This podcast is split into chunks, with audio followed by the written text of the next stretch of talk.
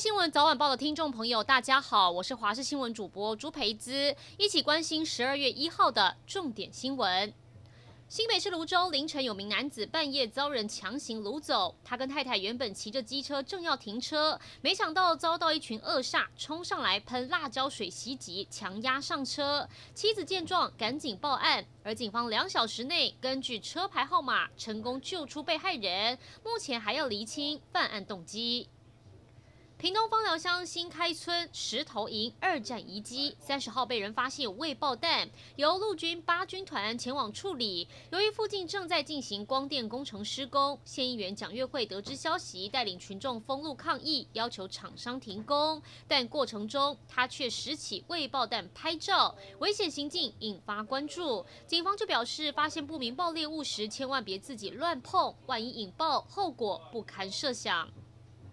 新冠病毒疫情还没有完全退去，政府颁布的秋冬防疫专案从今天起开始实施，全民还需要共同做好防疫。而台东县延平乡将发放一千元的礼金给涉及在延平乡的居民，鼓励民众一起继续对抗疫情。延平乡将今年因为疫情而无法办理的活动余额以及乡公所公费作为抗疫礼金，只要是在今年十一月十八号前涉及在延平乡的民众都可以申请，还可以自行选。则要直接领现金，或是用汇款方式领取。而这笔抗疫礼金将会从今年的十二月二十七号开始发放到明年的二月九号。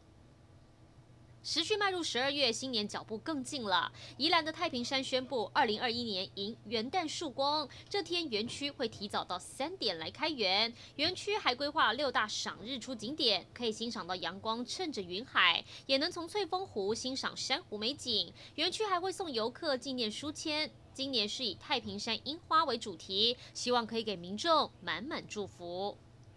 美国亚利桑那州还有威斯康星州在重新计票后，确认拜登还是赢川普。川普愤怒地连发多则推文，痛批选举舞弊。但川普大势已去，美国准总统当选人拜登和准副总统当选人贺锦丽这阵子紧锣密鼓，为了明年一月就职大典做准备。拜登已经提名前联邦准备理事会主席叶伦担任财政部长，同时宣布新政府财经团队其他成员。拜登也从三十号开始接获全美最敏感的国家机密。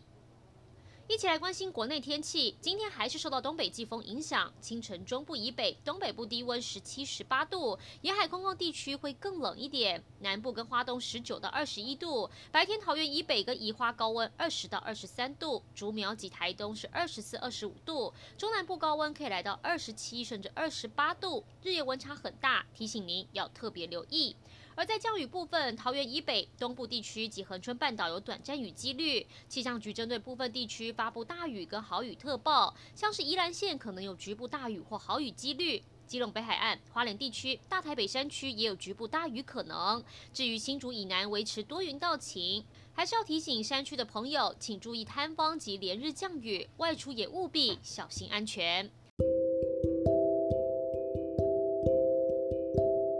以上就是这一节新闻内容，感谢您的收听，我们再会。